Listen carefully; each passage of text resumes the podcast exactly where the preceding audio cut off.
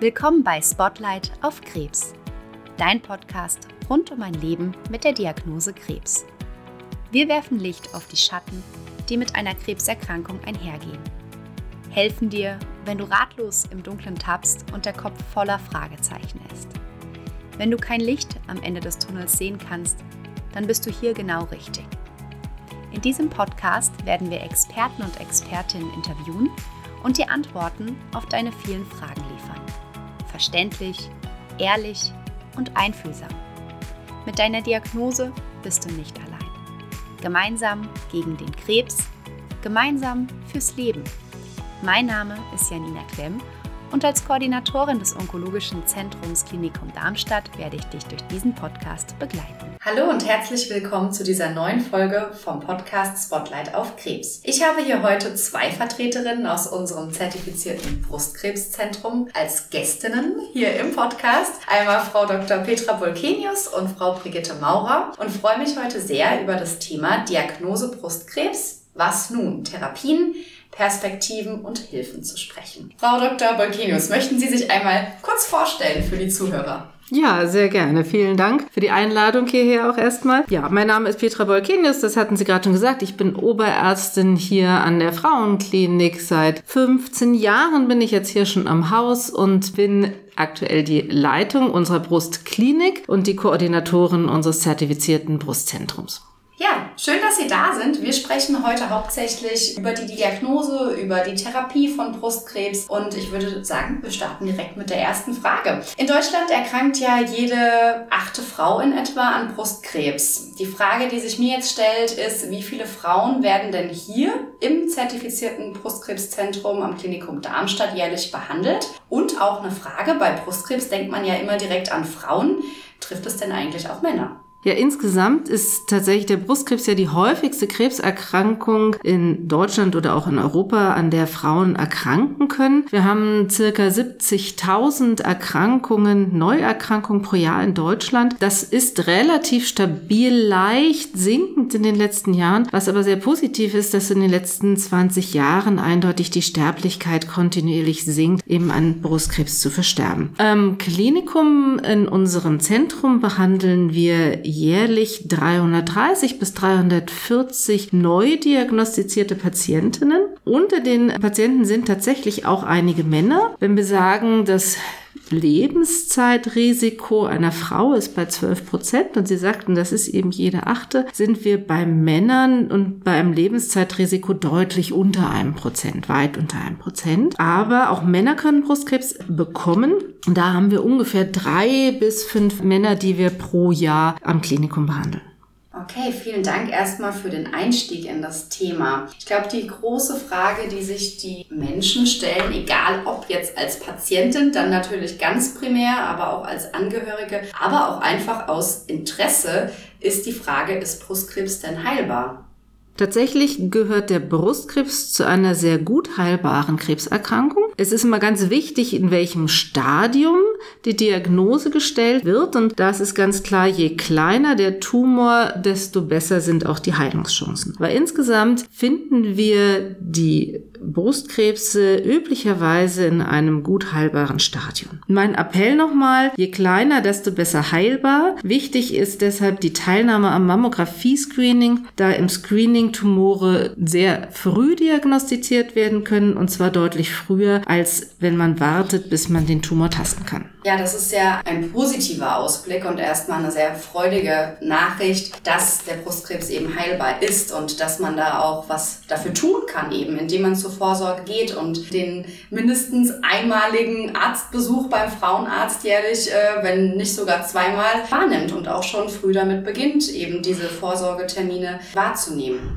Die Frage für mich ist jetzt, wir haben häufig davon gesprochen, zertifiziertes Brustkrebszentrum hier am Klinikum Darmstadt. Ist es denn eigentlich eigentlich besser und warum ist es besser, sich an einem zertifizierten Brustkrebszentrum behandeln zu lassen? Prinzipiell sind die Zentren ins Leben gerufen worden, um das Know-how zu sammeln und Patienten die Möglichkeit zu geben, tatsächlich an einer Stelle alle Experten beisammen zu haben und nicht überall hinlaufen zu müssen und sich nacheinander irgendwo eine Meinung holen zu müssen. Das heißt, wir haben alle Experten vor Ort. Wir sind in wöchentlichen Konferenzen mindestens einmal die Woche beisammen. Das heißt, als Gynäkologen, sogenannte gynäkologischen Onkologen und auch dann noch die Senologen, das sind die Brustkrebsexperten bei uns an der Klinik. Ich bin da die Vertreterin jetzt hier für die Brustklinik als Senologin. Es gibt aber auch Onkologen dann in der Konferenz, die Radiologen, Nuklearmediziner, Strahlentherapeuten und Pathologen. Und alle sind wichtig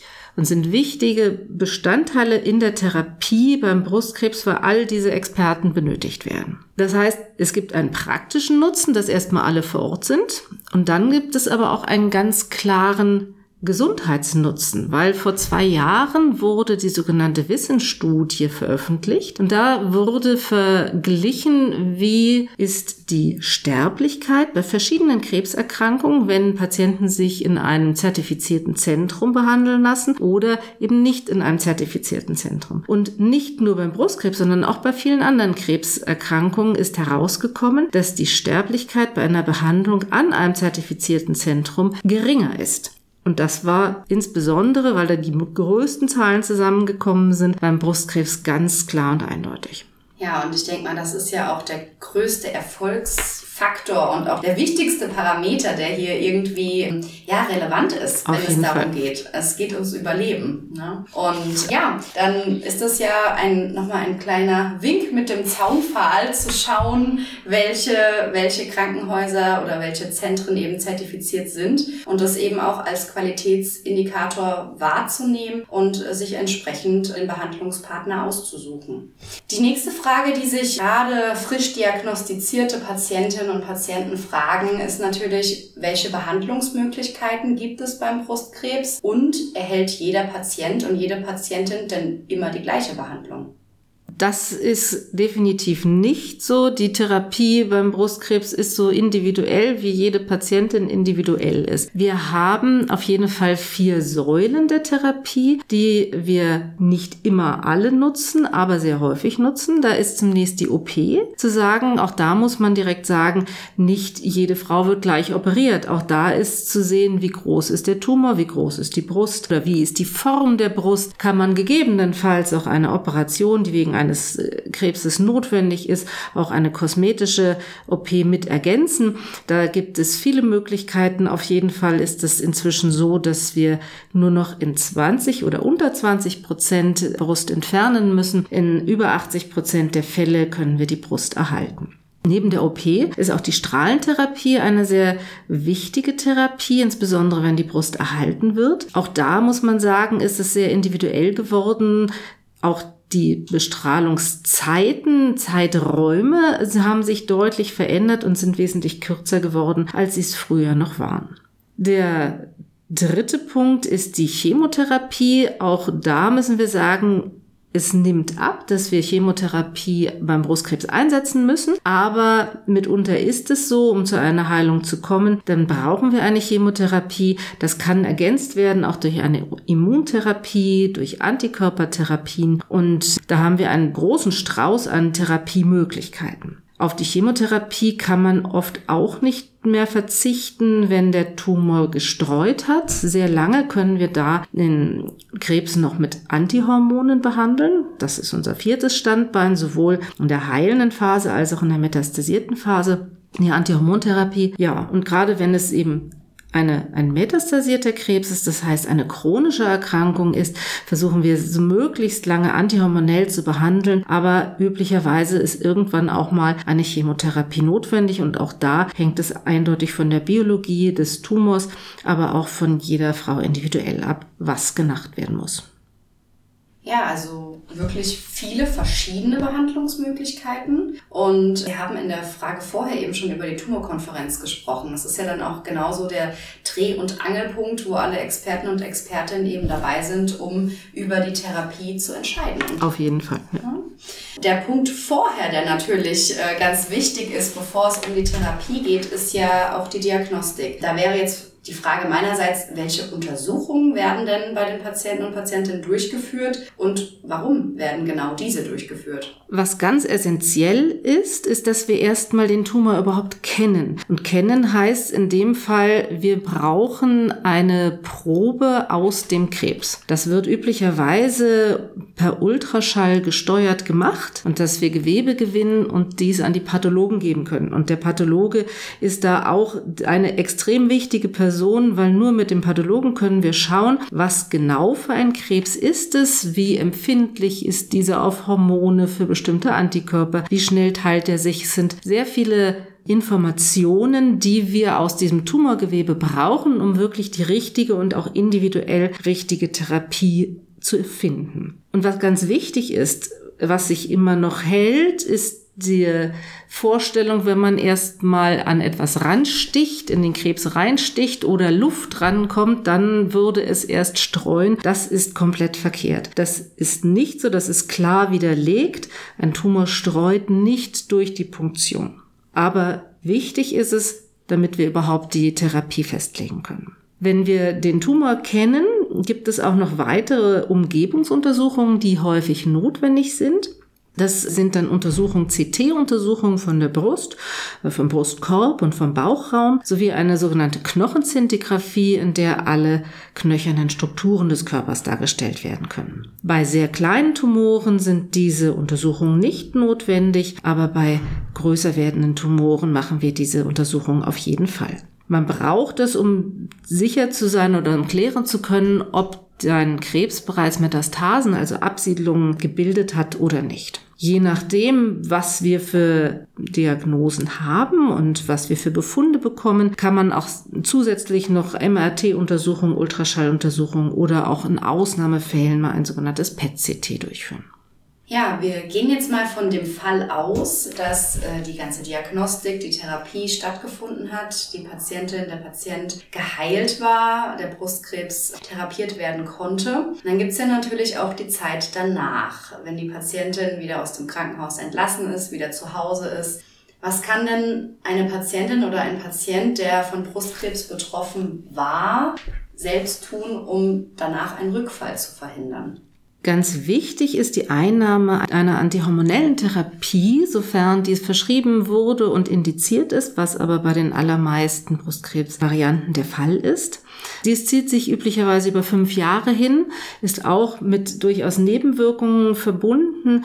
Wichtig ist, wenn man Nebenwirkungen hat, dies mit dem Arzt zu klären. Aber die ähm, Erhaltungstherapie über die fünf Jahre ist auf jeden Fall ein ganz wichtiges Standbein. Und zusätzlich kann man auf jeden Fall das tun, was wir eigentlich alle tun sollten, nämlich eine sogenannte gesunde Lebensführung anstreben. Dazu heißt, das Gewicht zu normalisieren oder Normgewicht zu halten, eine Ernährung, die möglichst gemüse- und pflanzenbasiert ist, sollte auf jeden Fall die Grundlage sein, eher fleischarm eben, eiweißreich, proteinreich. Das ist oft mit, mit Hülsenfrüchten sehr gut zu erreichen. Zusätzlich ganz wichtig Sport und Bewegung in jeglicher Art. Alles, was Spaß macht und am besten noch an der frischen Luft ist, das hilft. Und zusätzlich kann man noch sagen, ja, möglichst wenig Alkohol oder am besten Alkoholverzicht. Genau das Gleiche ist natürlich auch beim Rauchen der Fall. Möglichst ein Verzicht auf Zigaretten. Ja, dann bedanke ich mich bei Ihnen, Frau Dr. Bolkinos, ganz, ganz herzlich für Ihre Zeit und dass Sie uns hier den Einblick gegeben haben in diese schwere Erkrankung, aber auch in unser Brustkrebszentrum hier am Klinikum Darmstadt. Hallo Frau Maurer, ich freue mich auch, dass Sie heute hier bei uns im Podcast sind. Möchten Sie sich denn einmal kurz vorstellen? Ja, hallo, ich bin die Brigitte Maurer. Ich bin eine der zwei Brustkrebsfachschwestern hier im Klinikum Darmstadt. Ich bin schon seit 35 Jahren als Krankenschwester im Klinikum tätig in der Gynäkologie und habe 2013 dann eine Zusatzausbildung zur Brustkrebsfachschwester gemacht und darf seit circa 2015 unsere Brustkrebspatienten beraten und seit 2020 bin ich dafür auch komplett freigestellt. Super, schön, dass wir Sie am Haus haben. Sie haben ja eben schon gesagt, Sie sind eine von zwei Brustkrebsschwestern. Im Englischen wird das Breast Care Nurse genannt. Diesen Begriff, den findet man auch immer mal wieder auf der Homepage oder auf dem Flyer. Und ja, Sie kümmern sich um unsere Brustkrebs Brustkrebspatientin hier im zertifizierten Brustkrebszentrum. Wie kann denn eine Patientin überhaupt Kontakt zu Ihnen aufnehmen und haben Sie Sprechzeiten und wie sind die denn? Ja, also die Patientinnen können telefonisch einen Termin bei uns vereinbaren. Die Telefonnummer findet man einmal entweder auf unserem Flyer oder im Internet auf der Homepage des Klinikums, auf der Seite des Brustzentrums. Ja, und eine liebe Kollegin aus dem Brustzentrum macht da unsere Termine, weil wir ja ständig in Beratung sind. Und ich nenne aber jetzt auch heute gerne mal die Telefonnummer. Vielleicht ist der eine oder andere Patient gerade da und möchte gerne einen Termin bei uns machen. Das ist die Telefonnummer 06151 107 6246. Und spätestens entsteht aber der Kontakt, wenn die Patientinnen zu uns auf Station kommen, meistens einen Tag vorher, bevor sie operiert werden. Da kümmern wir uns dann sofort um unsere Patientinnen und geben schon die ersten Informationen zu unserer Beratungssprechstunde und signalisieren ihnen dann sofort, dass wir ab sofort immer für sie da sind in allen Belangen rund um ihre Erkrankung. Oder wenn eine Patientin zunächst eine neoadjuvante Chemotherapie benötigt, dann werden werden die Patientinnen automatisch bei uns angemeldet. Die Patientinnen erhalten da so eine Art Laufzettel. Auf diesem sind alle wichtigen Termine vermerkt, die noch vor einer Chemotherapie notwendig sind. Und da sind wir auch mit drauf vermerkt. Unsere Sprechzeiten sind immer montags bis donnerstags, jeweils von 9 bis 16 Uhr. Wir haben im Gebäude 1 des Klinikums im Erdgeschoss ein kleines Büro. Das ist in der Nähe der zentralen Notaufnahme. Und da nehmen wir uns dann ganz, ganz viel Zeit für unsere Patientinnen. Dort haben wir ganz viel Ruhe. Und da sind vor allen Dingen auch die Angehörigen sehr herzlich willkommen. Ja, und falls es nicht möglich ist, uns zu besuchen, ja, aufgrund einer zu langen Fahrstrecke oder weil die Patientin vielleicht nicht ganz so mobil ist, dann können wir diese Beratung auch telefonisch machen und würden dann im Anschluss die Beratungsunterlagen der Patientin zuschicken. Das ist also wirklich auch gar kein Problem. Sehr schön. Also Sie sind gut erreichbar, so wie ich das hier entnehme. Und ja, die Frage ist jetzt natürlich, nachdem die Patientinnen wissen, wie sie sie erreichen, wo sie sie finden können, wie sieht denn dann die Arbeit überhaupt aus? Was haben Sie vielleicht auch so für einen Tagesablauf? Was sind Ihre Aufgaben als Breast Care Nurse? Ja, also der eine Teil, das ist so die reine informelle Beratung. Wir versuchen da die Patienten bestmöglich auf die einzelnen Therapien vorzubereiten, wie zum Beispiel auf eine Operation oder eine Chemotherapie oder eine Bestrahlung oder antihormonelle Therapie. Wir geben da so viele Hilfen wie möglich. Wir beraten dann auch zu den möglichen Nebenwirkungen dieser Therapien. Wir haben da so eigene Handouts entwickelt, die wir dem Patienten dann anschließend aushändigen. Das ist ein Sammelsurium von Hilfen zu den möglichen Nebenwirkungen, wie zum Beispiel Verhaltensempfehlungen während der Therapie. Oder wir klären die Patienten über vorbeugende Maßnahmen auf, damit vielleicht die ein oder andere Nebenwirkung gar nicht so ausgeprägt ist oder vielleicht gar nicht vorkommt. Wir arbeiten auch viel mit Komplementärmedizin, ein bisschen Homöopathie Homöopathie. Außerdem geben wir Informationen zu den Operationsverfahren. Wir erklären alle Untersuchungen, die nötig sind. Wir erklären alle Abläufe. Wir geben Verhaltensempfehlungen nach Entlassungen, nach einer Operation zum Beispiel. Außerdem beraten wir noch über Ernährung. Wir beraten über Sport und Fatigue. Und wir informieren und leiten weiter zu weiteren Anlaufstellen, wie zum Beispiel dem Psychoonkologen, dem Sozialdienst, den Selbsthilfegruppen oder auch zur Seelsorge. Ja, dann sind wir noch Bindeglied zwischen Arzt und Patient, sind oft der erste Ansprechpartner. Ja, und wir beantworten natürlich auch zahlreiche medizinische Fragen. Es kommt halt oft vor, dass Patientinnen vielleicht einiges nicht verstanden haben, weil es einfach zu schnell ging beim Arzt oder weil sie einfach zu aufgeregt waren. Und da nehmen wir uns ganz viel Zeit für die Patienten und erklären das nochmal ganz in Ruhe. Ja, und der andere zweite Teil, das ist der genauso wichtig ist, das ist die psychisch-emotionale Unterstützung. Wir begleiten die Patienten, hören zu, wir fühlen mit, trösten, machen Mut, vor allen Dingen versuchen wir die Ängste zu mindern und versuchen ein Stück Orientierung und Sicherheit zu geben. Ja, da sind Sie ja wirklich von Tag eins der Diagnosestellung, wo ja die Angst bei den Patienten bestimmt sehr, sehr groß ist und ja, ganz viele Unsicherheiten und Fragen da einprasseln auf die Patientin. Da sind Sie schon vor Ort und ja, an der Seite unserer Patientin Richtig, und dann ja. wirklich über den gesamten Verlauf der Erkrankung bis zur Entlassung und Richtig. die Heilung und die Zeit danach. Genau. Mhm. Ja, super wertvolle Arbeit. Vielen lieben Dank. Die Frage ist jetzt, die ich mir dann stelle, genau eben dieser enge Kontakt zu so schwer erkrankten Menschen und äh, diese Empathie, die man aufbringen muss, dieses Mitfühlen, was Sie eben schon angesprochen haben. Ja, da gibt's doch bestimmt auch schwere Momente. Und die Frage, die ich mir dann stelle, gibt es Herausforderungen und würden Sie uns vielleicht von Ihrer größten Herausforderung in dieser Arbeit als Breast Care Nurse ja, erzählen oder uns diese einmal beschreiben?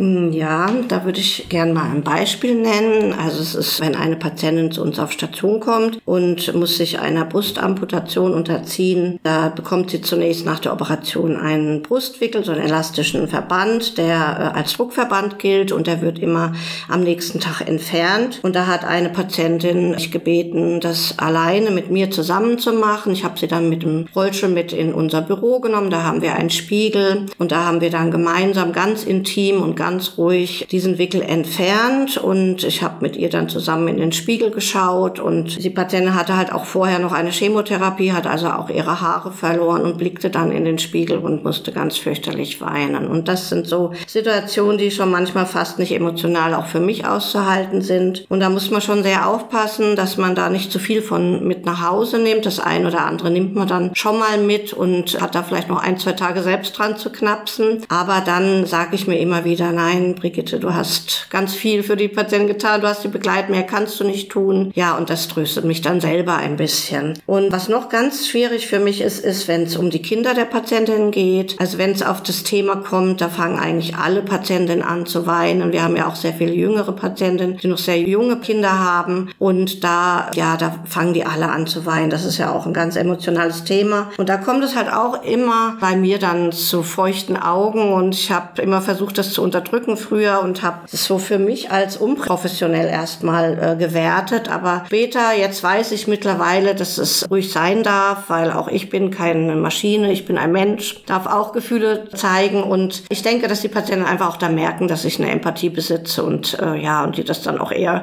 schön finden, wenn ich dann auch mal feuchte Augen bekomme. Ja, genau. Ja, also ja, da, da bekomme ich fast Tränen in den Augen, also von diesen Geschichten. Das ist ähm, ja absolut, absolut schwer und damit der Job, den sie da machen, ja, einfach noch wertvoller und wichtiger, dass eben genau solche Menschen, die mitfühlen, die empathisch sind, da sind für die Patientin und ähm, ja, an ihrer Seite stehen, ihnen helfen, ihnen Fragen beantworten und auch einfach da sind. Aber jetzt die Schlussfrage oder in die andere Richtung die Frage, was ist denn das Schönste an ihrem Job? Ja, also das Schönste ist, wenn ich das Gefühl habe oder es mir von Seiten der Patienten signalisiert wurde, dass ich dem Patienten ein bisschen auf ihrem schweren Weg helfen konnte, dass ich ihnen ein Stück Orientierung geben konnte, ein Stück Sicherheit, Zuversicht und Hoffnung geben konnte. Ja, und wenn mir das signalisiert wird, dann motiviert mich das einfach ungemein und gibt mir einfach die Gewissheit, dass ich den richtigen Beruf erlernt habe vor allen Dingen und dass ich nichts anderes mehr in meinem Leben machen möchte.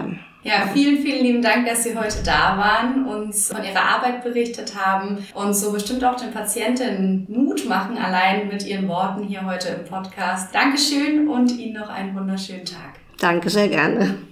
Ich danke dir für deine Zeit, fürs Einschalten und Zuhören und freue mich, dich bei der nächsten Folge begrüßen zu dürfen. Gemeinsam gegen den Krebs, gemeinsam fürs Leben.